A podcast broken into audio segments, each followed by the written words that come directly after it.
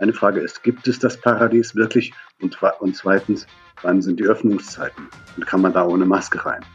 Interessante Fragen. Nur in den Schraders 11 geht es doch eigentlich eher um die Antworten, die Dr. Stefan Wachtel mir gibt, oder? Ganz genau. Wie diese Antworten ausfallen, hörst du in den folgenden knapp sechs Minuten, in denen sich Dr. Stefan Wachtel den Schraders 11 stellt. Und wenn du ganz genau zuhörst, hörst du zwischen den Zeilen auch mit Sicherheit etwas, durch das du bald ein Ziel erreichen kannst, nämlich besser verhandeln.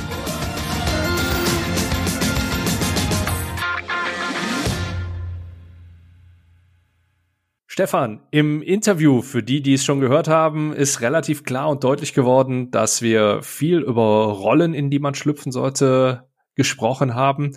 Und dem einen oder anderen wird es nicht entgangen sein, oder der einen oder anderen wird es nicht entgangen sein, dass Schraders Eleven eine leichte Anspielung an einen Film ist. Und mhm. wenn dein Leben ein bekannter Film wäre, welcher wäre es? Das ist die schwerste Frage. Ich kann einfach nur sagen, was meine wenigen, ich schaue nicht für Filme, was meine wenigen Lieblingsfilme sind und die sind fast alle von Quentin Tarantino und noch lieber von Woody Allen. Und äh, so ein Film wie Ehemänner und Ehefrauen mit so einem langweiligen Titel. Also da gibt es so ein paar Szenen, so komme ich mir manchmal vor, da habe ich große Freude dran. Oder ich fange an zu weinen, je nachdem. Du, du vertauschst aber nicht, ne? Also bei Tarantino fängst du nicht an zu weinen. Da fange ich an zu lachen, ja. okay. Was ist für dich nicht verhandelbar? Das Honorar. Das kann ich wirklich aus ganzem Herzen sagen. Das, äh, ich hatte meine frühere Agentur Expert Executive eingeführt. Da bin ich sehr dankbar. Immer dasselbe Honorar für alle Klienten. Ähm, wenn du zu Louis Vuitton gehst oder zu Hermes, das sind die einzigen beiden, die niemals Rabatte geben, die niemals Journalisten Rabatt geben, niemals Sale geben und das sind die reputiertesten und die besten. Mein Tageshonorar ist sehr ungerade, ist im Verlauf der letzten vielen Jahre, alle paar Jahre gestiegen. Seit fünf Jahren ist es 3273 am Tag. Das ist nicht verhandelbar. Es wäre auch ungerecht, wenn ich für den einen für weniger arbeite oder mehr als für den anderen. Nicht verhandelbar Honorar. Ich hätte gerne zwei Wahrheiten und eine Lüge von dir gehört.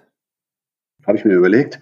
Die erste Wahrheit stammt aus der Bibel, da steht irgendwo im Alten Testament, wenn es gut war, dann ist es, nein, wenn es gut war, so ist es Mühe und Arbeit gewesen. Äh, das zweite ist, habe ich mal formuliert, es gibt keine, ich habe es ja mit Führungswirkung zu tun, es gibt keine gute Führung ohne guten Auftritt. Also zu sagen, ähm, der führt gut, aber reden kann er nicht so, funktioniert nicht. Und jetzt willst du noch eine Lüge haben. Eine Lüge ist zum Beispiel diese Lüge, die so alltäglich rumwabert. Die Lüge, jemand behauptet von sich, er sei Naturtalent. Das ist gelogen. Wenn es jemand gut macht, dann ist er eben, dann ist es eben nicht Naturtalent. Und was bereust du am meisten nicht getan zu haben? Ich bereue da, etwas, wozu ich auch nie die Chance hatte, leider, weil ich dann schon etwas älter war. Ich bereue nicht mal ein, zwei, drei Jahre bei McKinsey verbracht zu haben. Was gönnst du dir nach Erfolgen? Wein.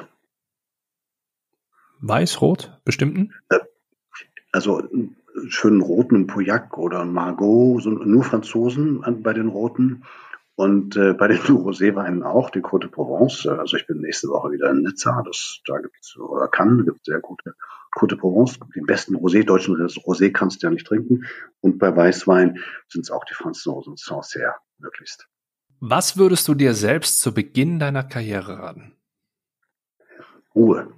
Also ich habe äh, mit, weil ich ja äh, Quereinsteiger war, ich kam aus dem Osten mit einer Tasche und einer Jacke an und ich hatte nichts, ich hatte nur meine Ausbildung, nur meinen Kopf und eine enorme Ambition, eine enorme Motivation und ich hatte kein, keine Eltern, die, von denen ich wusste, die, von denen erbe ich mal was, keine Freunde, kein Netzwerk, nichts, ich hatte nur mich selbst. Dadurch habe ich sehr, sehr, ja, sehr ambitioniert und sehr kämpferisch angefangen und dieses kämpferisch ist über viele Jahre geblieben. Ich glaube, ich hätte mit mehr Ruhe arbeiten sollen. Wenn du dein Leben einen Tag mit jemandem tauschen könntest, wer wäre das? ein Reisejournalist. Also der Beruf des Reisejournalisten ist, glaube ich, der Traumberuf schlechthin. Man reist und schreibt was darüber. Ich schreibe sehr gerne und ich reise sehr gerne. Das, das wäre ich gern geworden. Äh, jetzt bin ich gespannt, wie die Antwort ausfällt. Womit tankst du Kraft? Mit Schlaf. Mir ist es wichtig und ich brauche es auch, auszuschlafen. Ausschlafen. Ähm, meine Freundin ist Inderin und sie hat mir kürzlich gesagt, dass in Indien schläft niemand aus. Also niemand, es, das Wort gibt es in Indien auch gar nicht. Ausschlafen, was soll das sein? Also, aber ich muss ausschlafen. Also für mich ist Ausschlafen nach einer langen Woche meine, ja, da tanke ich Kraft. Welcher Mensch hatte den größten Einfluss auf dich? Mein Doktorvater. Äh, Helmut Geisner ist leider schon verstorben vor ein paar Jahren. Der hat äh, den übrigens für alle, die sich mit Rhetorik beschäftigen, den Fünfsatz erfunden. Der ist nicht, kommt nicht irgendwo her, der wird ja immer abgeschrieben und jeder setzt den in sein Buch. Die Fünfsatzmethode stammt von Helmut Geisner. Das war mein Doktorvater und das war ein großartiger Mensch, weil der über den Tellerrand dieser mechanischen und technischen Rhetorik hinausgeschaut hat in den Sinn des Ganzen. Jetzt bin ich gespannt, ob mein Experiment weiterhin funktioniert. Was verursacht bei dir ein Lachflash? Wenn man natürlich ein Witz, irgendwas was Witziges, was passiert oder was gesagt wird, beides. Das Beste ist natürlich das, was passiert ist. Das ist am besten, aber auch wenn Witze gesprochen werden oder etwas Originelles gesagt wird, wenn zwei Ebenen miteinander vermischt werden. Und jetzt sind wir nun mal wieder bei Woody Allen, der immer zwar in seinen Pointen zwei Ebenen vermischt, die nichts miteinander zu tun haben. Zum Beispiel eine Frage ist, gibt es das Paradies wirklich? Und, und zweitens, wann sind die Öffnungszeiten? Und kann man da ohne Maske rein? Oder es gibt kein Leben nach dem Tode, versuchen Sie nur mal am Wochenende einen Klempner zu kriegen. Also über sowas kann ich lachen. Letzte Frage. Wenn ein hm? Kind dich fragt, was das Wichtigste beim Verhandeln ist, was antwortest du? Da habe ich noch keine Antwort überlegt. Dass das rauskommt, was man haben möchte.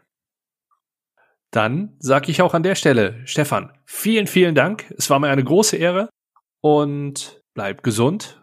Wir sehen uns hoffentlich bald mal. Ihr auch alle? Ihr auch alle, ja. Wäre sehr schön, würde mich sehr freuen, Andi.